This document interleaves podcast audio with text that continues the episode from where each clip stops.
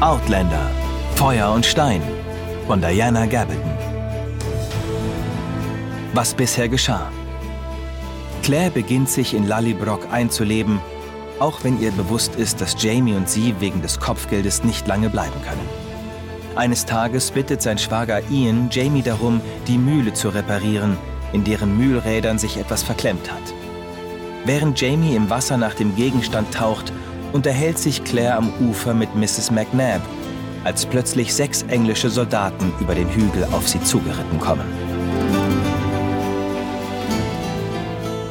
Mrs. McNabb erhob sich mit bewundernswerter Geistesgegenwart und setzte sich auf Jamies Kleidung, so dass diese unter ihren ausgebreiteten Röcken verschwand. Hinter mir platschte es im Mühlteich, und Jamie holte beim Auftauchen explosiv Luft. Ich hatte Angst, nach ihm zu rufen oder mich zu bewegen, denn ich wollte die Aufmerksamkeit der Dragoner nicht auf den Teich lenken. Doch die plötzliche Totenstille hinter mir signalisierte, dass er sie selbst gesehen hatte. Das Schweigen wurde durch ein einziges Wort unterbrochen, das leise, aber von Herzen über das Wasser kam. Merd! Die alte Dame und ich saßen reglos mit versteinerten Gesichtern da und beobachteten, wie die Soldaten den Hügel herunterkamen. Als sie sich schon auf der letzten Wegbiegung befanden, wandte sie sich rasch zu mir um und hielt sich den dünnen Finger vor den Mund. Ich durfte nichts sagen, damit sie nicht hörten, dass ich Engländerin war. Mir blieb nicht einmal Zeit zu nicken, ehe schlammverkrustete Hufe dicht vor uns zum Stehen kamen. Guten Morgen, die Damen, grüßte der Anführer. Es war ein Corporal, zu meiner Erleichterung jedoch nicht Corporal Hawkins. Ich sah mich rasch um und stellte fest, dass diese Männer nicht zu denen zählten, die ich in Fort William gesehen hatte, und meine Hand löste ihre Umklammerung des Korbgriffs ein kleines bisschen. Wir haben die Mühle von oben gesehen, sagte der Dragoner, und dachten, wir könnten vielleicht einen Sack Mehl erwerben. Er verneigte sich nacheinander vor uns beiden, da er sich nicht sicher war, wen er ansprechen sollte. Mrs. McNabb war zwar frostig, aber höflich. Guten Morgen, antwortete sie und neigte den Kopf. Ich fürchte, wenn ihr etwas zu essen wollt, muss ich euch enttäuschen. Das Mühlrad funktioniert nicht. Vielleicht, wenn ihr das nächste Mal hier vorbeikommt. Oh, was stimmt denn nicht? Der Corporal, ein junger Mann mit einer frischen Gesichtsfarbe, schien neugierig geworden zu sein. Er ging zum Ufer hinunter, um einen Blick auf das Rad zu werfen. Der Müller, der just in diesem Moment auftauchte, um über die jüngsten Fortschritte mit dem Mühlstein zu berichten, sah ihn und verschwand hastig wieder. Der Corporal rief einen seiner Männer. Er stieg die Böschung hinauf und winkte dem anderen Mann, der sich pflichtschuldigst bückte, damit der Corporal auf seinen Rücken steigen konnte. Von dort aus konnte er mit beiden Händen das Rieddach packen und wand sich hinauf. Oben gelandet, stand er auf und bekam ganz knapp die Kante des großen Rads zu fassen, das er jetzt mit beiden Händen hin und her schob. Er bückte sich und rief dem Müller durch das Fenster zu, er solle noch einmal versuchen, den Mühlstein von Hand zu drehen. Ich zwang mich, den Blick von der Wasserrinne abzuwenden. Ich wusste zwar nicht viel darüber, wie eine Wassermühle funktionierte, doch ich hatte Angst, dass bei einem plötzlichen Ruck des Rads alles, was sich darunter befand, zerquetscht werden könnte. Diese Angst war anscheinend nicht unbegründet, denn Mrs. McNabb wendete sich drängend an einen der Soldaten. Ihr solltet euren Herrn da herunterrufen, Junge. Was er macht, ist weder gut für die Mühle noch für ihn selbst. Er sollte sich nicht in Dinge einmischen, von denen er nichts versteht. Oh, nur keine Sorge, Mütterchen, sagte der Soldat gelassen. Corporal Silvers Vater hat eine Weizenmühle in Hampshire. Das bisschen, was der Corporal nicht über Wasserräder weiß, würde in meinen Schuh passen. Mrs. McNabb und ich sahen uns alarmiert an. Nachdem der Corporal noch ein wenig auf und ab geklettert war und vorsichtig geschoben und gezogen hatte, kam er wieder zu uns herunter. Er schwitzte heftig und wischte sich mit einem großen, schmutzigen Taschentuch über das Gesicht, ehe er uns ansprach. Ich kann es von oben nicht bewegen, und dieser Dummkopf von einem Müller scheint kein Wort Englisch zu sprechen. Er richtete den Blick auf Mrs. McNabs kräftigen Stock und auf ihre knotigen Gliedmaßen, dann auf mich. Vielleicht könnte mich ja die junge Dame begleiten und für mich mit ihm reden. Mrs. McNabb streckte beschützend die Hand aus und packte mich am Ärmel. Ihr müsst meiner Schwiegertochter verzeihen, Sir. Sie ist nicht ganz richtig im Kopf, seit ihr letztes Baby tot zur Welt gekommen ist. Hat seit über einem Jahr kein Wort mehr gesprochen, die Arme, und ich kann sie keine Minute allein lassen, sonst wirft sie sich vor Schmerz ins Wasser. Ich tat mein Bestes, mir den Anschein zu geben, als sei ich nicht ganz richtig im Kopf, was mich in meinem gegenwärtigen Zustand keine große Mühe kostete. Der Corporal sah bestürzt aus. Oh, sagte er, nun ja. Er wanderte zum Ufer des Teichs hinunter und blickte stirnrunzelnd ins Wasser.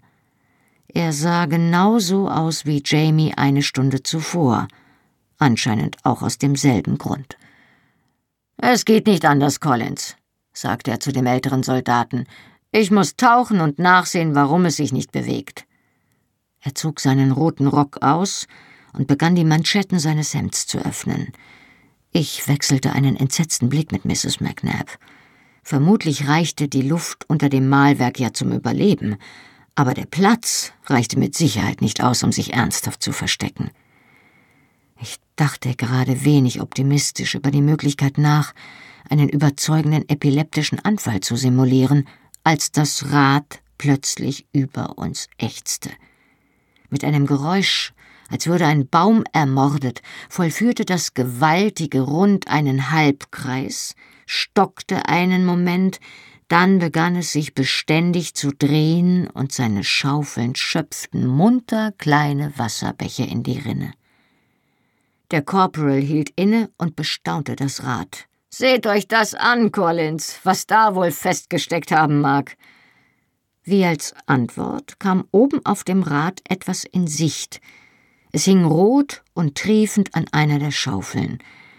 Die Schaufel tauchte in das Wasser ein, das jetzt durch die Rinne schäumte, der Gegenstand löste sich, und Jamies väterliche Unterhose trieb majestätisch auf das Wasser des Mühlteichs hinaus.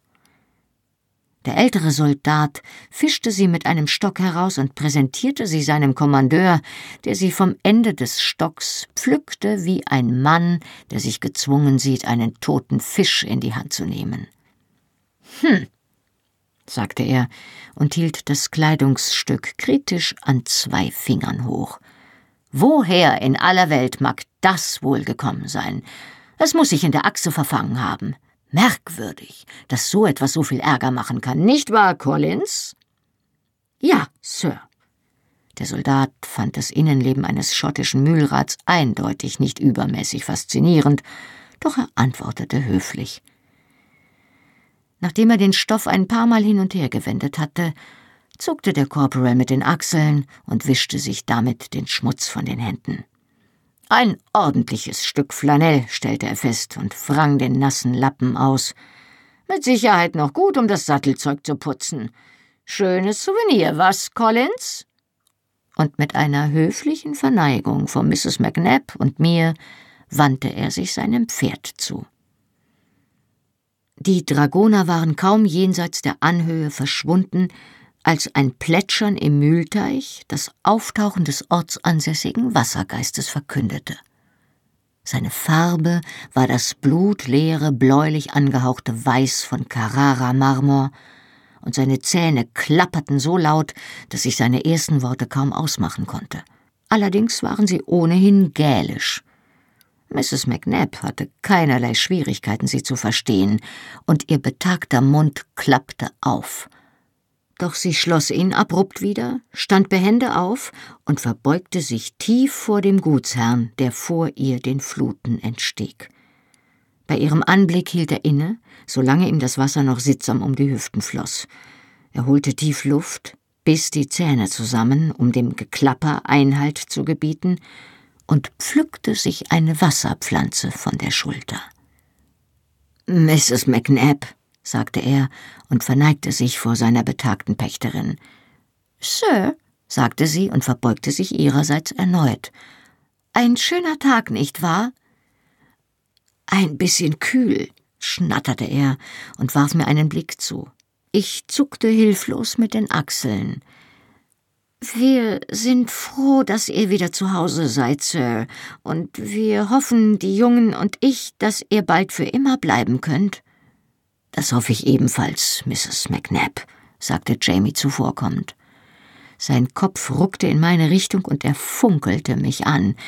Ich lächelte ausdruckslos. Ohne dieses Geplänkel zu beachten, faltete die alte Dame ihre knotigen Hände auf dem Schoß und lehnte sich würdevoll zurück. Ich wollte den gnädigen Herrn um einen kleinen Gefallen bitten, begann sie, und zwar geht es um Großmütterchen McNabb, unterbrach Jamie sie jetzt und kam drohend einen halben Schritt näher. Wie auch immer euer Wunsch lautet, ich werde ihn erfüllen, wenn ihr mir nur mein Hemd zurückgebt, ehe mir vor Kälte etwas abfällt. Offene Worte. Wenn abends nach dem Essen der Tisch abgeräumt war, setzten wir uns meistens mit Ian und Jenny in den Salon und unterhielten uns freundschaftlich über dies und jenes oder hörten uns Jennys Geschichten an. Heute Abend war ich an der Reihe, und Jenny und Ian hörten gebannt zu, als ich ihnen von Mrs. McNabb und den Rotröcken erzählte. Unser Herrgott weiß, dass kleine Jungen dazu da sind, ab und zu Prügel zu bekommen, sonst hätte er ihnen nicht solche Flausen in den Kopf gesetzt. Meine Parodie des Großmütterchens erntete schallendes Gelächter. Jenny wischte sich die Lachtränen aus den Augen. Himmel, das stimmt, und sie muss es ja wissen. Was hat sie Ihnen? Acht Jungen? Ihr nickte. Ei, mindestens. Ich weiß nicht einmal mehr, wie sie alle heißen. Irgendwie waren immer ein paar McNabs in der Nähe, mit denen man jagen oder angeln oder schwimmen gehen konnte, als Jamie und ich noch kleiner waren. Ihr seid zusammen groß geworden? fragte ich. Jamie und Ian wechselten ein breites, komplizenhaftes Grinsen. Oh ei, wir kennen uns schon eine Weile, antwortete Jamie lachend. Ians Vater war Faktor von Lallybroch, so wie Ian es jetzt ist. Im Lauf meiner ungestümen Jugend habe ich mich bei diversen Anlässen Seite an Seite mit unserem Mr. Murray hier dabei wiedergefunden, dass wir dem einen oder dem anderen unserer Väter erklärten, dass nicht immer alles ist, was es zu sein scheint. Und wenn das nicht half, warum man die Umstände berücksichtigen muss. Und wenn das nicht half, sagte Ian, habe ich mich genauso oft Seite an Seite mit unserem Mr. Fraser hier über den Zaun gebeugt wiedergefunden und ihm dabei zugehört, wie er sich die Seele aus dem Leib gebrüllt hat, während ich darauf wartete, dass ich an der Reihe war. Nie im Leben, erwiderte Jamie entrüstet. Ich habe nie gebrüllt. Nenn es wie du willst, Jamie, entgegnete sein Freund, aber du warst furchtbar laut. Man konnte euch beide meilenweit hören, mischte sich Jenny ein. Und nicht nur das Gebrüll, man konnte Jamie ohne Unterlass diskutieren hören, jeden Schritt bis zum Zaun. Ei, du hättest wirklich Anwalt werden sollen, Jamie. Ich weiß nur bis heute nicht, warum ich dir immer das Reden überlassen habe, sagte ihn und schüttelte den Kopf. Du hast uns jedes Mal in noch größere Schwierigkeiten gebracht, als wir sie sowieso schon hatten. Jamie fing erneut an zu lachen. Du meinst den Turm? Ja. Ian wandte sich mir zu und zeigte nach Westen, wo sich der alte Rundturm auf dem Hügel hinter dem Haus erhob. Das war eine von Jamies besseren Verteidigungsreden, erzählte er und verdrehte die Augen. Er hat zu Brian gesagt, dass es unzivilisiert wäre, Gewalt anzuwenden, um seine Meinung durchzusetzen. Körperliche Bestrafung sei etwas Barbarisches, hat er gesagt, und außerdem altmodisch. Jemanden zu schlagen, nur weil er etwas getan hatte, was einem nicht in das eigene Weltbild passte, wäre keine konstruktive Form der Bestrafung. Jetzt lachten wir alle. Hat Brian sich das angehört? fragte ich. Oh ei. Ich habe nur stumm neben Jamie gestanden und jedes Mal genickt, wenn er Luft holen musste. Als Jamie schließlich die Worte ausgegangen sind, hat sein Vater gehüstelt und gesagt Ich verstehe. Dann hat er sich umgedreht und eine Weile aus dem Fenster geschaut. Dabei hat er kopfnickend den Riemen geschwungen, als dächte er nach. Wir haben Seite an Seite dagestanden, wie es Jamie schon beschrieben hat, und haben mächtig geschwitzt. Schließlich hat sich Brian umgedreht und uns aufgefordert, ihm in den Stall zu folgen. Dort hat er jedem von uns einen Besen, eine Bürste und einen Eimer in die Hände gedrückt und uns zum Turm gedreht, erzählte Jamie weiter. Er hat gesagt, ich hätte ihn überzeugt, und er hätte sich zu einer konstruktiveren Art der Bestrafung entschlossen. Ian verdrehte langsam die Augen, als folgte er den grob behauenen Steinen des Turms rundum und aufwärts. Dieser Turm ist zwanzig Meter hoch, erklärte er mir, und er hat einen Durchmesser von gut zehn Metern mit drei Etagen. Er seufzte tief. Wir haben ihn von oben bis unten gefegt und ihn von oben bis unten geschrubbt. Wir haben fünf Tage gebraucht, und ich schmecke heute noch verrottetes Haferstroh, wenn ich huste. Und am dritten Tag hast du versucht, mich umzubringen, sagte Jamie, weil ich uns das eingebrockt hatte. Er fasste sich vorsichtig an den Kopf. Ich hatte eine gemeine Platzwunde über dem Ohr, wo er mich mit dem Besen getroffen hat. Ian ließ sich nicht beirren. Dafür hast du mir zum zweiten Mal die Nase gebrochen, also waren wir quitt. Typisch Murray, so Buch zu führen, beschwerte sich Jamie und schüttelte den Kopf. Also, begann ich aufzuzählen, du sagst, Frasers sind stur, Campbells sind hinterlistig, Mackenzies sind bezaubernd, aber durchtrieben und Grahams sind dumm. Was zeichnet Andy Murrays aus?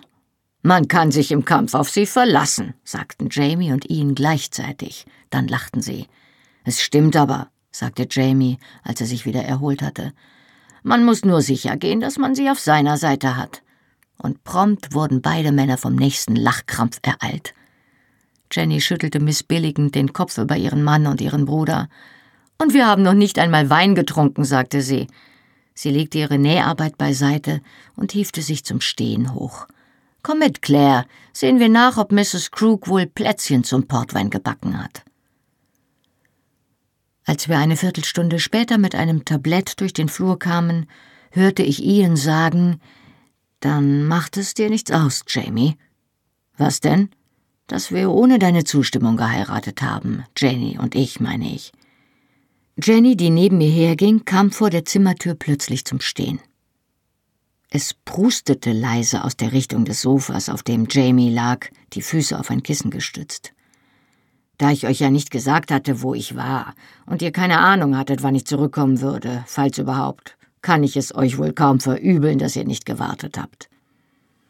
Ian hatte sich über den Kaminholzkorb gebeugt, und ich konnte sein Profil sehen. Er trug ein kleines Stirnrunzeln in seinem länglichen, gutmütigen Gesicht. Nun, ich fand es nicht richtig, vor allem, weil ich doch ein Krüppel bin. Diesmal war das Prusten lauter. Jenny könnte keinen besseren Ehemann haben, und wenn du beide Beine verloren hättest und die Arme noch dazu, sagte Jamie schroff. Ians blasse Gesichtshaut nahm eine verlegene Röte an. Jamie hüstelte und schwang die Beine von seinem Fußkissen, um sich vorzubeugen und ein Holzscheit aufzuheben, das aus dem Korb gefallen war. Wie kam es denn dann überhaupt, dass du trotz deiner Skrupel geheiratet hast? Großer Gott, Mann, protestierte ihn. Du glaubst, ich hatte eine Wahl gegen eine Fraser? Er schüttelte den Kopf und grinste seinen Freund an. Sie ist eines Tages zu mir hinaus aufs Feld gekommen während ich versuchte, einen Wagen zu flicken, der ein Rad verloren hatte. Ich bin voller Dreck darunter hervorgekrochen, und da stand sie und sah aus wie ein Busch voller Schmetterlinge. Sie sieht mich von Kopf bis Fuß an und sagt, hält inne und kratzte sich am Kopf. Nun, ich weiß gar nicht, was sie genau gesagt hat. Aber es endete damit, dass sie mich geküsst hat, Dreck hin oder her, und verkündet hat, schön, dann heiraten wir also am Martinstag. Er breitete die Hände zu einer Geste der komischen Resignation aus. Ich war immer noch dabei zu erklären, warum ich so etwas nicht dürfte, als ich mich unvermittelt vor dem Priester stehend wiedergefunden habe und mich sagen hörte, ich nehme dich, Janet, und einen ganzen Haufen unmöglicher Dinge geschworen habe. Jamie lehnte sich lachend zurück. Ei, Das Gefühl kenne ich, sagte er. Man bekommt es ein wenig mit der Angst zu tun, nicht wahr? Ian lächelte und seine Verlegenheit war vergessen. So ist es. Ich empfinde das manchmal immer noch, wenn ich Jenny plötzlich im Gegenlicht auf dem Hügel stehen sehe oder mit dem kleinen Jamie im Arm, ohne dass sie mich sieht. Ich sehe sie an und ich denke, Gott, Mann, sie kann doch gar nicht dir gehören, nicht im Ernst. Er schüttelte den Kopf und das braune Haar fiel ihm in die Stirn. Und dann dreht sie sich um und lächelt mich an. Er sah seinen Schwager an und grinste. Nun, das Gefühl kennst du ja auch. Ich kann sehen, dass es bei dir und deiner Claire genauso ist. Sie ist etwas Besonderes, nicht wahr? Jamie nickte. Das Lächeln wich ihm zwar nicht aus dem Gesicht, aber es änderte sich irgendwie. Ei, sagte er leise. Ei, das ist sie. Bei Portwein und Plätzchen schwelgten Jamie und Ian weiter in Erinnerungen an ihre gemeinsame Kindheit und an ihre Väter. Ians Vater John war letztes Frühjahr gestorben, so dass Ian das Anwesen jetzt allein verwaltete. Weißt du noch, wie uns dein Vater an der Quelle gefunden hat und wir ihn zur Schmiede begleiten mussten, um zu lernen, wie man eine Deichsel repariert? Ei, und er konnte gar nicht verstehen, warum wir pausenlos von einem Bein auf das andere getreten sind. Und er hat ständig gefragt, ob du vielleicht pinkeln musst. Die Männer lachten beide zu sehr, um die Geschichte zu Ende zu erzählen. Also sah ich Jenny an. Kröten, sagte sie knapp. Jeder der beiden hatte fünf oder sechs Kröten im Hemd sitzen. Himmel, sagte ihn, als dir die eine am Hals hinaufgekrochen und aus deinem Hemd in die Esse gehüpft ist, dachte ich, ich muss sterben. Ich verstehe bis heute nicht, warum mir mein Vater nicht bei mehreren Gelegenheiten den Hals umgedreht hat, sagte Jamie und schüttelte den Kopf. Es ist ein Wunder, dass ich erwachsen geworden bin. Ian warf einen nachdenklichen Blick auf seinen eigenen Sohn, der vor dem Kamin konzentriert damit beschäftigt war, Holzklötze aufeinander zu stapeln. Ich weiß gar nicht, wie ich es übers Herz bringen soll, meinen eigenen Sohn zu züchtigen, wenn es soweit ist. Ich meine, er ist, nun ja, er ist doch so klein. Er wies hilflos auf die kräftige kleine Gestalt, die ihr Hälschen über das Spielzeug gebeugt hatte. Jamie betrachtete seinen kleinen Namensvetter zynisch. Ei, wart es ab. Er wird schon noch so ein Teufel werden, wie du und ich es waren. Lass ihm nur ein bisschen Zeit. Ich vermute, selbst ich muss irgendwann einmal klein und unschuldig ausgesehen haben. Das hast du auch, sagte Jenny unerwartet. Sie ging zu ihrem Mann, um ihm einen Becher Cidre in die Hand zu drücken. Sie tätschelte ihrem Bruder den Kopf. Du warst sehr süß als Baby, Jamie.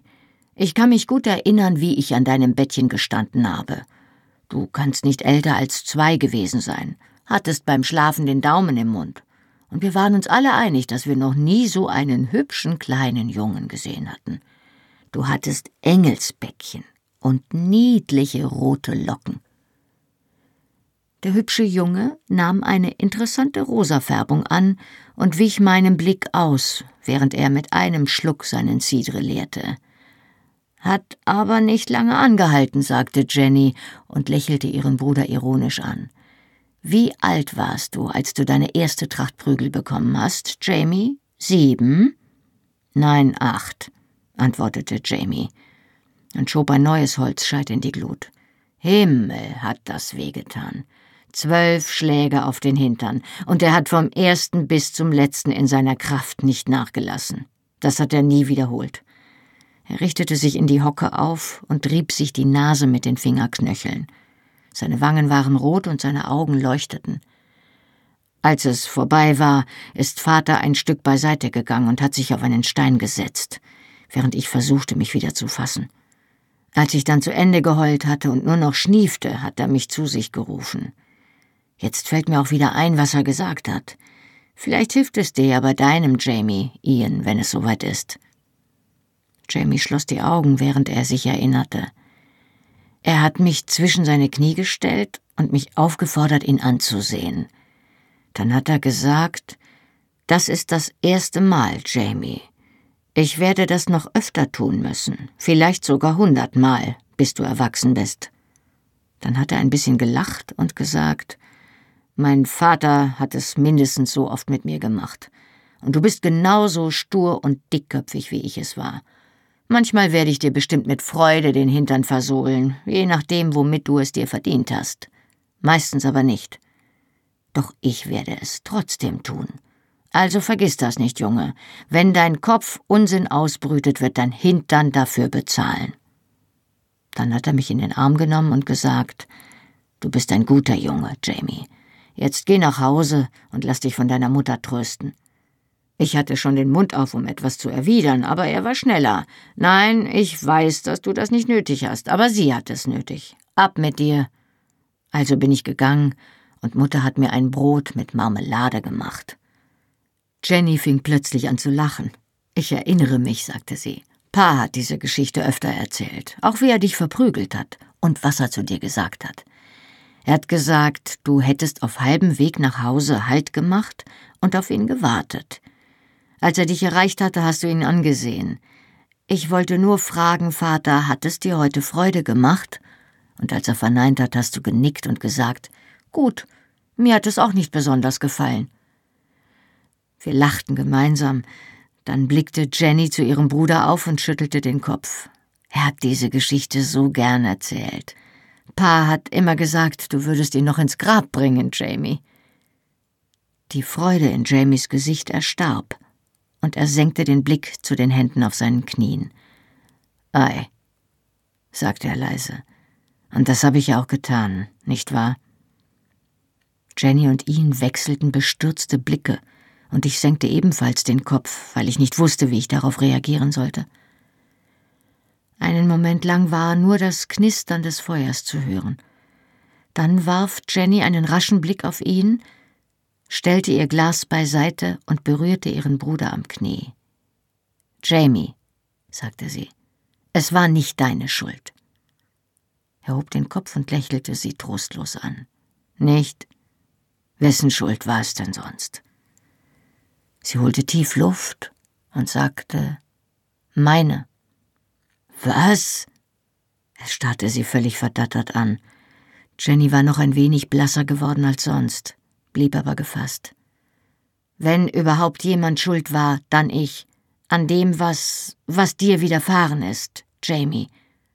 Und Vater. Er legte seine Hand auf die ihre und rieb sie sacht. Rede doch keinen Unsinn, Jenny sagte er. Du wolltest doch nur versuchen, mich zu retten. Du hast recht, wenn du nicht mit Randall gegangen wärst, hätte er mich wahrscheinlich an Ort und Stelle umgebracht. Sie betrachtete das Gesicht ihres Bruders, und ihre Stirn legte sich besorgt in Falten. Nein, ich bereue es nicht, dass ich mit Randall ins Haus gegangen bin. Nicht einmal, wenn er. Nein, aber das war's nicht. Sie holte noch einmal tief Luft, um sich Mut zu machen. Im Haus bin ich mit ihm hinauf in mein Zimmer gegangen. Ich. ich wusste ja nicht, was mich erwartete. Ich war ja noch nie mit einem Mann zusammen gewesen. Aber er kam mir furchtbar nervös vor, ganz rot, als wäre er sich selbst nicht sicher, was mir schon seltsam vorkam. Er hat mich aufs Bett geschubst, und dann hat er dagestanden und an sich herumgerieben. Erst habe ich gedacht, ich hätte mit meinem Knie tatsächlich Schaden angerichtet obwohl ich eigentlich wusste, dass ich ihn nicht fest getroffen hatte. Ihr stieg jetzt die Farbe in die Wangen, und sie warf Ian einen Seitenblick zu, ehe sie die Augen hastig wieder auf ihren Schoß richtete. Ich weiß jetzt, was er versucht hat, nämlich sich bereit zu machen. Ich wollte nicht, dass er merkte, dass ich Angst hatte, also habe ich mich auf das Bett gesetzt und ihn angestarrt. Das schien ihn wütend zu machen, und er hat mir befohlen, mich umzudrehen aber ich habe mich geweigert und ihn einfach weiter angesehen. Ihr Gesicht hatte die Farbe der Rosen im Garten. Er hat seinen Hosenlatz geöffnet und ich. Nun ja, ich habe ihn ausgelacht. Du hast was? fragte Jamie ungläubig. Ich habe gelacht. Ich meine, sie sah ihrem Bruder trotzig in die Augen. Ich wusste doch, wie ein Mann aussieht. Ich hatte dich oft genug nackt gesehen und Willy und ihn auch. Aber er. Auf ihren Lippen erschien ein kleines Lächeln, obwohl sie sich sichtlich Mühe gab, es zu unterdrücken. Er sah so komisch aus mit seinem feuerroten Gesicht und hat so hektisch gerieben und war trotzdem immer noch nur halb. Ian stieß ein ersticktes Geräusch aus, und sie biss sich auf die Lippe, fuhr aber tapfer fort. Mein Lachen hat ihn geärgert, das konnte ich sehen. Also habe ich noch mehr gelacht. Da hat er sich auf mich gestürzt und mir das Kleid halb vom Leib gerissen. Ich habe ihn geohrfeigt, woraufhin er mich so fest vor das Kinn geschlagen hat, dass ich Sterne gesehen habe. Dann hat er gegrunzt, als wäre das schön für ihn gewesen, und hat Anstalten gemacht, zu mir aufs Bett zu steigen. Mir ist nichts anderes mehr eingefallen, als wieder zu lachen. Ich habe mich auf die Knie hochgekämpft und ihn. ihn verhöhnt. Ich habe ihm erklärt, ich wüsste, dass er kein richtiger Mann ist und es mit einer Frau nicht zu Wege bringt. Ich. Sie senkte den Kopf noch tiefer, so dass die schwarzen Locken vor ihren brennenden Wangen hingen. Ihre Worte waren sehr leise, fast geflüstert. Ich. ich habe die Fetzen meines Kleides auseinandergebreitet und ich habe ihn mit meinen Brüsten gereizt. Ich habe ihm gesagt, ich wüsste, dass er Angst vor mir hat, weil er nicht imstande wäre, eine Frau zu berühren, sondern es nur mit Tieren und jungen Männern treiben könnte. Jenny, sagte Jamie und schüttelte hilflos den Kopf. Sie hob den Kopf und sah ihn an. So ist es nun einmal gewesen, sagte sie. Es war das Einzige, was mir eingefallen ist, und ich konnte sehen, dass er außer sich war, aber es war auch deutlich, dass er nicht konnte. Und ich habe ihm direkt auf die Hose gestarrt und wieder gelacht. Und dann hat er mir die Hände um die Kehle gekrallt und mich gewürgt, und ich habe mir den Kopf am Bettpfosten gestoßen, und als ich wieder wach wurde, war er fort. Und du auch. Ihr standen die Tränen in den ausdrucksvollen blauen Augen, als sie nach Jamies Händen fasste. Jamie, vergibst du mir? Ich weiß, dass er dich nicht so behandelt hätte, wenn ich ihn nicht derart wütend gemacht hätte. Und dann wäre Vater. Oh, Jenny, liebes, mon cri, tu das nicht. Er kniete jetzt neben ihr und zog ihr Gesicht an seine Schulter. Ian, der auf der anderen Seite neben ihr saß, sah aus wie versteinert. Jamie wiegte sie sacht, während sie schluchzte. Still, Kleines. Du hast das Richtige getan, Jenny. Es war nicht deine Schuld und vielleicht auch nicht meine. Er strich ihr über den Rücken. Hör zu, Moncry. Er ist mit dem Befehl gekommen, hier Unheil zu stiften. Und es wäre gleichgültig gewesen, wen er hier vorgefunden hätte, oder wie du oder ich uns verhalten hätten. Alles, was er wollte, war für Aufruhr zu sorgen, den Distrikt gegen die Engländer aufzubringen, für seine eigenen Zwecke und für die des Mannes, ihn bezahlt. Jenny hörte auf zu weinen, richtete sich auf und sah ihn erstaunt an. Um die Leute gegen die Engländer aufzubringen? Aber warum? Jamie machte eine ungeduldige Handbewegung um herauszufinden, wer möglicherweise Prince Charles unterstützen würde, sollte es zu einem neuen Aufstand kommen.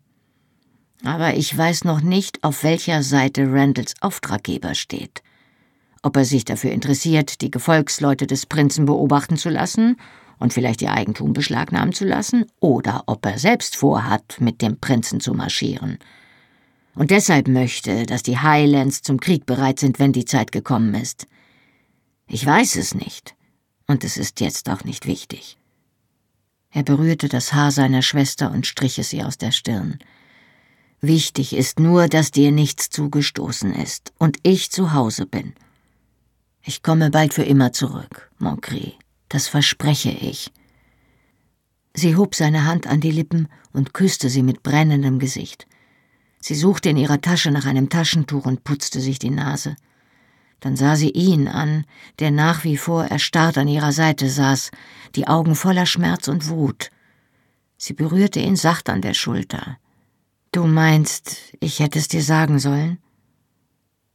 Er bewegte sich nicht, sondern sah sie nur unverwandt an. Ei, sagte er leise. Das meine ich. Sie legte sich das Taschentuch auf den Schoß und fasste ihn an beiden Händen. Ehen, Mann, ich habe es dir nicht erzählt, weil ich dich nicht auch noch verlieren wollte. Mein Bruder war fort und mein Vater. Ich wollte mein Herzblut nicht auch noch verlieren. Denn du bedeutest mir mehr als selbst mein Haus und meine Familie, Liebster. Sie schenkte Jamie ein schiefes Lächeln, und das heißt wirklich eine Menge. Sie blickte Ian flehend in die Augen, und ich konnte sehen, wie die Liebe und der verletzte Stolz in seinem Gesicht miteinander rangen. Da erhob sich Jamie und berührte mich an der Schulter. Leise gingen wir aus dem Zimmer und ließen die beiden vor dem sterbenden Feuer zurück. Es war eine klare Nacht, und durch die hohen Fenster flutete das Mondlicht herein. Ich konnte nicht einschlafen und dachte, dass es vielleicht das Licht war, das auch Jamie wach hielt. Er lag zwar reglos da, doch ich konnte an seiner Atmung hören, dass er nicht schlief.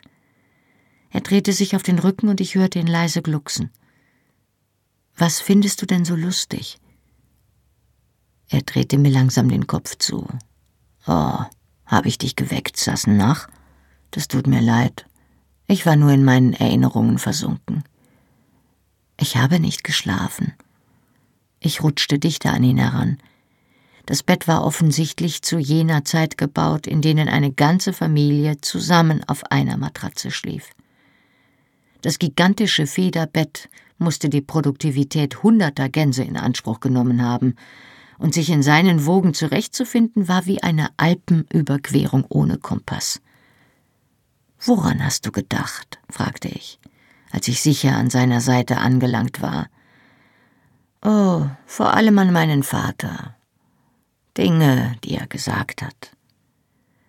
Er verschränkte die Arme hinter dem Kopf und blickte nachdenklich zu den Balken der niedrigen Zimmerdecke hinauf. Es ist merkwürdig, meinte er. Als er noch gelebt hat, habe ich kaum auf ihn gehört. Aber seit er tot ist, haben die Dinge, die er zu mir gesagt hat, sehr an Einfluss gewonnen. Wieder gluckste er. Ich habe gerade an das letzte Mal gedacht, als er mich verprügelt hat. Und was war daran komisch? fragte ich.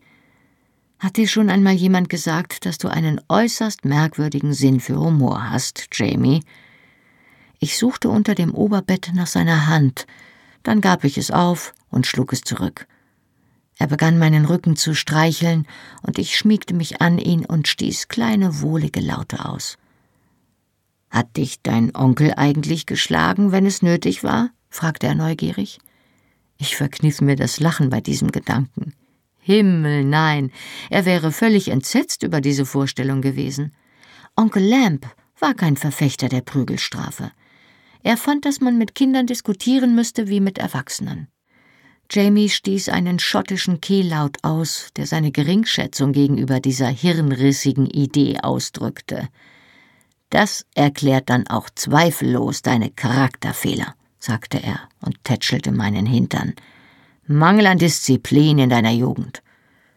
Welche Charakterfehler? hakte ich nach. Der Mond schien hell genug, um mir sein Grinsen zu zeigen. Soll ich sie wirklich alle aufzählen? Nein, ich stieß ihm den Ellbogen in die Rippen. Erzähl mir von deinem Vater. Wie alt bist du da gewesen? Oh, dreizehn, vielleicht vierzehn. Lang, dünn und pickelig. Ich weiß gar nicht mehr, warum er mich verdroschen hat. Zu diesem Zeitpunkt war der Grund meistens etwas, was ich gesagt hatte, nichts, was ich getan hatte. Ich weiß nur noch, dass wir beide vor Wut gekocht haben. Das war eine der Gelegenheiten, bei denen es ihm Freude gemacht hat, mich zu schlagen. Er zog mich an sich, legte den Arm um mich und ich drängte mich eng an seine Schulter. Dabei streichelte ich seinen flachen Bauch und spielte mit seinem Bauchnabel. Hör auf, das kitzelt. Willst du's hören oder nicht? Oh, ich will es hören. Was werden wir denn tun, wenn wir jemals Kinder haben? Mit ihnen diskutieren oder sie schlagen? Mein Herz schlug zwar schneller bei diesem Gedanken, doch es deutete nichts darauf hin, dass es je mehr sein würde als eine rhetorische Frage. Seine Hand nahm die meine gefangen und hielt sie still über seinem Bauch. Das ist doch einfach. Du diskutierst mit ihnen, und wenn du fertig bist, gehe ich mit ihnen hinaus und verdresche sie. Ich dachte, du magst Kinder. Das tue ich auch. Mein Vater hat mich ja auch gemocht, wenn ich mich nicht wie ein Idiot aufgeführt habe und geliebt hat er mich so sehr, dass er mich grün und blau geprügelt hat, wenn ich mich wie ein Idiot aufgeführt habe. Ich drehte mich auf den Bauch. Also schön, erzähl es mir. Jamie setzte sich und ballte die Kissen bequemer zusammen, ehe er sich wieder hinlegte und die Arme erneut hinter dem Kopf verschränkte. Nun, er hat mich wie üblich zum Zaun geschickt. Ich musste immer vorausgehen, damit ich beim Warten die angemessene Mischung aus Angst und Reue durchleben konnte, meinte er. Aber diesmal war er so wütend, dass er direkt hinter mir war. Dann habe ich die Prügel über mich ergehen lassen und habe die Zähne zusammengebissen, weil ich fest entschlossen war, keinen Laut von mir zu geben. Der Teufel sollte mich holen, wenn ich mir anmerken ließ, wie weh es tat. Ich habe die Finger in den Holzzaun gebohrt, so fest ich konnte, so fest, dass das Holz gesplittert ist, und ich konnte spüren, wie mein Gesicht feuerrot wurde, weil ich die Luft angehalten habe. Wie zum Ausgleich holte er tief Luft und atmete langsam wieder aus. Normalerweise wusste ich, wann es vorbei sein würde, aber diesmal hat er nicht aufgehört. Es war schwer, den Mund zu halten. Ich habe bei jedem Hieb gegrunzt, und ich konnte spüren, wie mir die Tränen in die Augen gestiegen sind, so sehr ich sie auch zugekniffen habe. Aber ich habe durchgehalten, als hinge mein Leben davon ab. Er war bis zur Taille entblößt, und seine Haut leuchtete im Mondlicht, von kleinen Silberhärchen überzogen. Ich konnte den Puls unter seinem Brustbein sehen, der unter meiner Hand ebenmäßig schlug. Ich weiß nicht, wie lange es gedauert hat, fuhr er fort. Vermutlich nicht sehr lange, aber mir ist es ewig vorgekommen.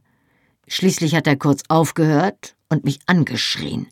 Er war außer sich vor Wut, und ich war selbst so wütend, dass ich anfangs kaum verstehen konnte, was er gesagt hat. Doch irgendwann drang es zu mir durch. Er hat gebrüllt Verdammt, Jamie, kannst du nicht einmal schreien? Du bist jetzt erwachsen, und ich habe nicht vor, dich noch einmal zu schlagen, aber ich möchte wenigstens einen anständigen Laut von dir hören, Junge, ehe ich aufhöre, damit ich denken kann, dass ich wenigstens etwas Eindruck bei dir hinterlassen habe. Jamie lachte und störte damit die rhythmische Bewegung seines Pulsschlags. Das hat mich so aufgeregt, dass ich mich aufgerichtet habe, mich umgedreht und ihn angebrüllt habe. Warum hast du das denn nicht gleich gesagt, du alter Dummkopf? Autsch! Im nächsten Moment lag ich auf dem Boden und mir haben von seiner Ohrfeige die Ohren geklingelt und mein Kinn hat geschmerzt. Er stand keuchend über mir und seine Haare und sein Bart standen in alle Himmelsrichtungen ab. Dann hat er mir die Hand hingehalten, mich hochgezogen und mir das Kinn getätschelt. Das ist dafür, dass du deinen Vater einen Dummkopf genannt hast. Mag ja sein, dass es stimmt, aber es ist respektlos. Komm, wir gehen uns vor dem Essen waschen. Und er hat mich nie wieder geschlagen. Er hat mich zwar immer noch angebrüllt, aber ich habe zurückgebrüllt und von da an war es meistens eine Auseinandersetzung von Mann zu Mann. Er lachte zufrieden, und ich lächelte in die Wärme seiner Schulter hinein. Ich wünschte, ich hätte deinen Vater gekannt, sagte ich. Oder vielleicht ist es ja auch besser so, wie es ist, korrigierte ich mich, weil mir plötzlich ein Gedanke kam, vielleicht wäre es ihm ja nicht recht gewesen, dass du eine Engländerin heiratest. Jamie drückte mich an sich und zog mir die Decke über die nackten Schultern. Er hätte gedacht, dass ich endlich zur Vernunft gekommen bin. Er strich mir über das Haar. Er hätte meine Wahl in jedem Fall respektiert. Aber dich, er wandte mir den Kopf zu und küsste mich sacht auf die Stirn, dich hätte er sehr gern gehabt, meine Sassenach. Das weiß ich. Und ich erkannte es als das Kompliment dass es war. Kamingespräche Falls Jennys Enthüllungen einen Riss zwischen ihr und Ian verursacht hatten, so schien dieser rasch gekittet worden zu sein. Am nächsten Abend saßen wir nach dem Essen im Salon zusammen. Ian und Jamie sprachen in der Ecke bei einer Karaffe Holunderwein über die Abläufe auf dem Hof – während Jenny ächzend die geschwollenen Knöchel hochlegte, um sich zu entspannen. Ich versuchte mir einige der Rezepte aufzuschreiben, die sie mir im Lauf des arbeitsreichen Tages im Vorübergehen an den Kopf geworfen hatte, und fragte sie dabei nach Einzelheiten. Behandlung von Karbunkeln, überschrieb ich eine Seite. Drei Eisennägel eine Woche in Ale einlegen, dazu eine Handvoll Zedernholzspäne, ziehen lassen. Wenn die Späne auf den Boden gesunken sind, ist die Mischung fertig. Dreimal täglich auflegen, beginnend am ersten Tag des Viertelmondes. Bienenwachskerzen begann eine andere Seite. Honig aus der Wabe laufen lassen, tote Bienen so weit wie möglich entfernen, Wabe mit etwas Wasser in einem großen Kessel zum Schmelzen bringen. Bienen, Flügel und andere Unreinheiten von der Oberfläche abschöpfen, Wasser abgießen und erneuern, eine halbe Stunde häufig rühren, dann setzen lassen. Wasser abgießen, zum Süßen aufbewahren, noch zweimal mit Wasser reinigen. Meine Hand wurde allmählich müde und ich war noch nicht einmal bei der Anfertigung der Formen, dem Drehen der Dochte und der Trocknung der hängenden Kerzen angelangt. Jenny, fragte ich, wie lange dauert es, Kerzen herzustellen, wenn man alles mit einrechnet? Sie legte das kleine Hemd, das sie gerade bestickte, auf ihren Schoß und überlegte. Einen halben Tag, um die Waben zu sammeln, zwei, um den Honig ablaufen zu lassen, einen, wenn es warm ist, einen Tag, um das Wachs zu reinigen, es sei denn, man hat sehr viel oder es ist sehr stark verschmutzt, dann zwei, einen halben Tag für die Dochte, einen oder zwei für die Formen, einen halben Tag, um das Wachs zu schmelzen, die Kerzen zu gießen und sie zum Trocknen aufzuhängen. Sagen wir, alles in allem eine Woche. Der trübe Lampenschein und der kratzende Federkiel waren nach den Mühen des Tages einfach zu viel. Ich setzte mich neben Jenny und bewunderte das winzige Kleidungsstück, das sie mit beinahe unsichtbaren Stichen bestickte. Ihr Kugelbauch bewegte sich plötzlich, weil sein Bewohner die Lage änderte. Ich sah fasziniert zu. Ich hatte noch nie längere Zeit mit einer schwangeren Frau verbracht, und mir war gar nicht klar gewesen, wie lebhaft es in ihrem Inneren zuging. Würdest du es gerne einmal spüren? fragte Jenny, als sie sah, wie ich ihren Bauch anstarrte. Nun ja. Sie nahm meine Hand und legte sie fest auf die pralle Kugel. Genau da, Warte einen Moment, es tritt gleich wieder. Sie mögen es nicht, wenn man sich so zurücklehnt. Dann werden sie unruhig und fangen an, sich zu winden. Und tatsächlich, ein überraschend heftiger Stoß hob meine Hand ein ganzes Stück an. Ach du liebe Güte, wie stark es ist. Ei. Jenny tätschelte ihren Bauch mit einem Hauch von Stolz. Es wird ein Prachtexemplar werden, wie sein Bruder und sein Paar. Sie lächelte zu ihm hinüber, dessen Aufmerksamkeit vorübergehend vom Zuchtbuch seiner Pferde zu seiner Frau und seinem kommenden Kind abgeschweift war. Oder vielleicht sogar wie sein nichtsnutziger rothaariger Onkel, fügte sie mit leicht erhobener Stimme hinzu und stupste mich an. Hä? Jamie blickte von seinen Rechnungsbüchern auf. Hast du mit mir gesprochen? Ich frage mich, ob es das rothaarig oder das nichtsnutzig war, das zu ihm durchgedrungen ist, sagte Jenny Sottovoce zu mir und stupste mich noch einmal an. Zu Jamie sagte sie, liebreizend, Gar nichts, Montgris. Wir haben nur über die Möglichkeit nachgedacht, dass das neue Kind das Pech haben könnte, seinem Onkel zu ähneln. Der besagte Onkel grinste und kam zu uns, um sich auf den Fußhocker zu setzen. Jenny machte ihm bereitwillig Platz und legte ihm dann die Füße auf den Schoß. Massierst du sie mir, Jamie? bettelte sie. Du kannst das besser als ihn. Er erfüllte ihr den Wunsch, und Jenny lehnte sich zurück und schloss selig die Augen. Sie ließ das Hemdchen mitten auf ihren Kugelbauch sinken, der sich weiterhin wie protestierend bewegte. Jamie betrachtete die Bewegungen genauso fasziniert wie ich zuvor. Ist das nicht unangenehm? Fragte er, wenn jemand in deinem Bauch Purzelbäume schlägt? Jenny öffnete die Augen und verzog das Gesicht, als sich eine breite Welle über ihren Bauch hinwegzog. Hm. Manchmal fühlt es sich an, als wäre meine Leber blond und blau getreten. Aber eigentlich ist es ein gutes Gefühl. Es ist wie. Sie zögerte, dann grinste sie ihren Bruder an, ich kann es einem Mann nur schwer beschreiben, weil euch ja die nötigen Körperteile fehlen. Ich kann dir genauso wenig beschreiben, wie es ist, ein Kind unter dem Herzen zu tragen, wie du mir sagen könntest, wie es ist, in die Eier getreten zu werden. Oh, das könnte ich dir sagen. Er beugte sich prompt vornüber, umklammerte sich selbst und verdrehte die Augen mit einem grauenvoll gurgelnden Stöhnen. Ist es nicht so, Ian? Fragte er und wandte den Kopf zu dem Stuhl um, auf dem Ian saß, und lachte, das Holzbein auf die Kaminplatte gestützt. Seine Schwester drückte ihm vorsichtig den Fuß vor die Brust und richtete ihn auf. Also schön, du Clown. Wenn das so ist, bin ich froh, dass ich keine habe. Jamie strich sich das Haar aus den Augen. Nein, wirklich, sagte er neugierig. Liegt es tatsächlich nur daran, dass die Körperteile unterschiedlich sind? Könntest du es Claire denn beschreiben? Sie ist schließlich eine Frau, obwohl sie noch kein Kind zur Welt gebracht hat. Jenny warf einen abschätzenden Blick auf meine Taille und wieder spürte ich diesen kleinen Stich. Hm, vielleicht, sagte sie gedehnt und überlegte. Es fühlt sich an, als hätte man überall papierdünne Haut. Man spürt die geringste Berührung selbst wenn es die Reibung der eigenen Kleider ist, und das nicht nur am Bauch, sondern auch an den Beinen und Flanken und Brüsten. Ihre Hände wanderten unbewusst zu ihren Brüsten hinauf und fuhren über die Fläche unter den geschwollenen Rundungen hinweg. Sie fühlen sich schwer an und voll, und ihre Spitzen sind extrem empfindlich. Ihre kleinen rundlichen Daumen kreisten langsam über ihre Brüste und ich sah, wie sich ihre Brustwarzen unter dem Stoff aufrichteten.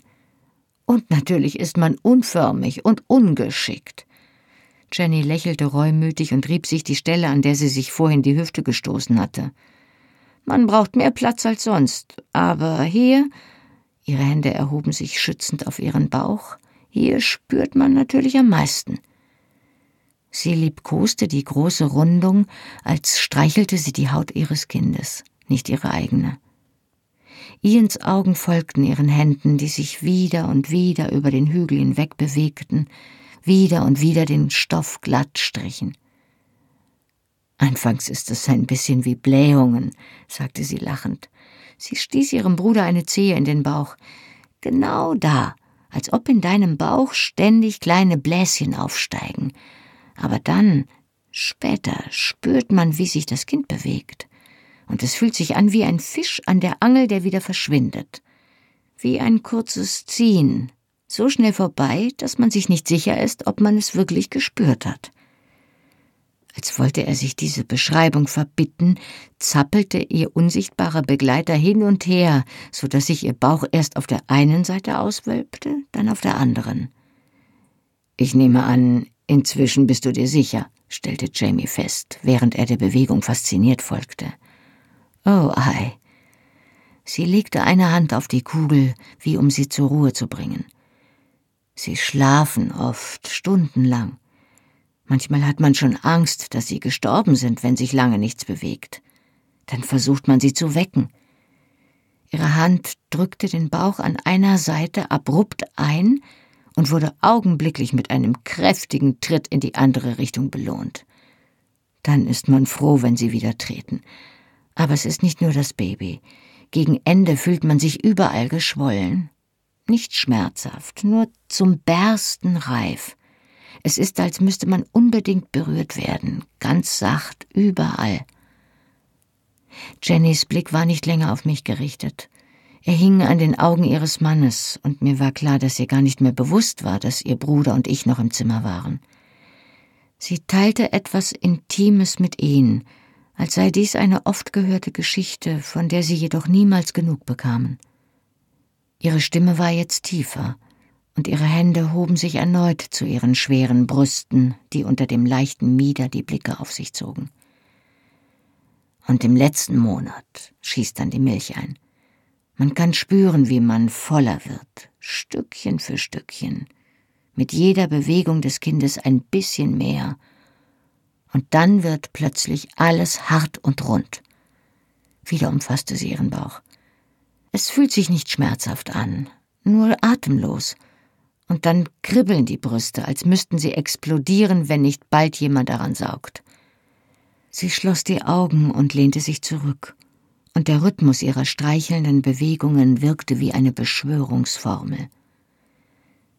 Während ich sie beobachtete, kam mir ein Gedanke. Wenn es überhaupt so etwas wie Hexen gab, zählte Janet Fraser mit Sicherheit dazu. Die verräucherte Luft war von ihrer Trance durchdrungen, von dem Gefühl, das die Wurzel jeder Lust ist, dem furchtbaren, drängenden Sehnen nach Vereinigung, nach der Erschaffung neuen Lebens. Ich hätte jedes Haar auf Jamies Körper zählen können, ohne ihn anzusehen, denn ich wusste, dass sie alle aufrecht standen. Jenny öffnete die Augen, dunkel im Schatten, und lächelte ihrem Mann zu, eine gemächliche Bewegung voll unendlicher Verheißung. Und wenn sich das Kind kurz vor dem Ende der Schwangerschaft bewegt, fühlt es sich manchmal an, wie wenn man seinen Mann in sich hat, wenn er ganz tief eindringt und seinen Samen vergießt. Und dann, wenn dieses Pulsieren im Inneren beginnt, gemeinsam mit ihm, ist es so ähnlich, aber es ist größer, es setzt sich durch alle Membranen des Schoßes fort und füllt den ganzen Körper aus. Dann ist das Kind still, und es ist, als hätte man ihn stattdessen in sich aufgenommen. Plötzlich wandte sie sich mir zu, und der Bann war gebrochen.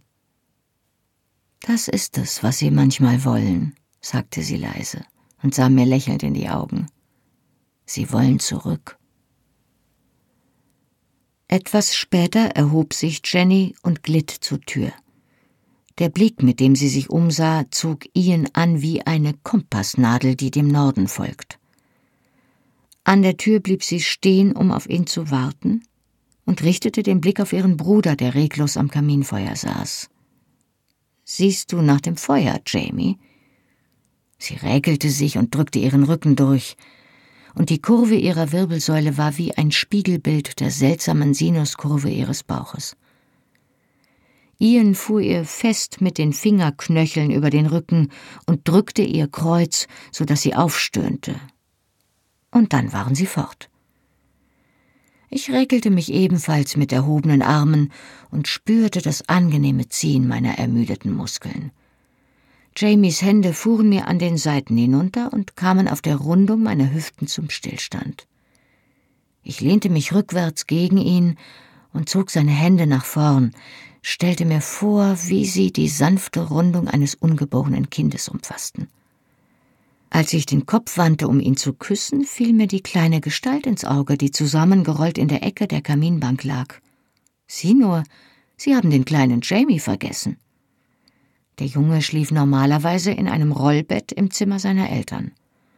Heute war er am Feuer eingeschlafen, während wir uns beim Wein unterhielten, und es hatte niemand daran gedacht, ihn ins Bett zu bringen. Mein eigener Jamie drehte mich zu sich um und strich sich mein Haar von der Nase. Jenny vergisst niemals etwas, sagte er. Ich vermute, Sie und Ian möchten im Moment keine Gesellschaft haben. Seine Hände wanderten zu dem Verschluss an der Rückseite meines Rocks. Er kann hier ruhig erst einmal weiter schlafen. Aber was, wenn er aufwacht? Die tastenden Hände wanderten unter dem gelockerten Mieder empor. Jamie blickte mit hochgezogenen Augenbrauen auf seinen schlafenden Neffen. Ei, nun ja, irgendwann muss er seine Aufgabe doch lernen, oder? Du willst doch nicht, dass er so ahnungslos groß wird wie sein Onkel. Er warf ein paar Kissen auf den Boden vor dem Feuer, ließ sich darauf niedersinken und zog mich mit hinunter. Der Feuerschein ließ die silbrigen Narben auf seinem Rücken aufglänzen, als wäre er tatsächlich der Mann aus Stahl, wie ich es ihm einmal nachgesagt hatte, und als könnte man durch Risse in der dünnen Haut den Metallkern sehen. Ich zeichnete die Peitschennarben einzeln nach, und er erschauerte unter meiner Berührung. Meinst du, Jenny hat recht? fragte ich später. Möchten Männer wirklich gern wieder zurück? Ist das der Grund, warum ihr mit uns schlaft?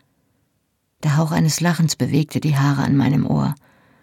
Also, es ist eigentlich nicht das Erste, woran ich denke, wenn ich mit dir ins Bett gehe, Sassenach. Weit gefehlt. Andererseits seine Hände legten sich sanft um meine Brüste, und seine Lippen schlossen sich um meine Brustwarze. Andererseits würde ich auch nicht sagen, dass es völlig falsch war. Manchmal. Ei. Manchmal wäre es schön, wieder dort drinnen zu sein. Sicher und vereint. Und weil wir wissen, dass das nicht geht, wollen wir vermutlich Kinder zeugen. Wenn wir selbst nicht zurück können, ist das Beste, was wir tun können, unseren Söhnen dieses kostbare Geschenk zu machen. Zumindest für eine Weile. Er schüttelte sich plötzlich wie ein Hund, der sich das Wasser aus dem Fell schleudert.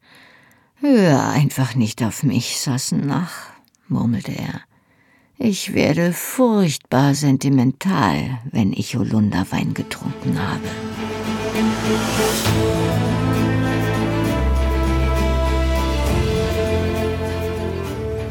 Hallo, ich bin Johannes Raspe, die deutsche Stimme von Jamie aus der Fernsehserie Outlander. Und das war Outlander Feuer und Stein, gelesen von Birgitta Asheuer.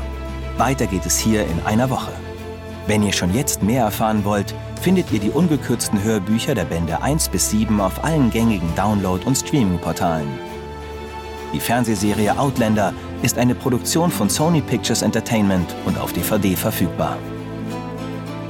Mehr Informationen zu Argon Hörbüchern findet ihr auf www.argon-verlag.de.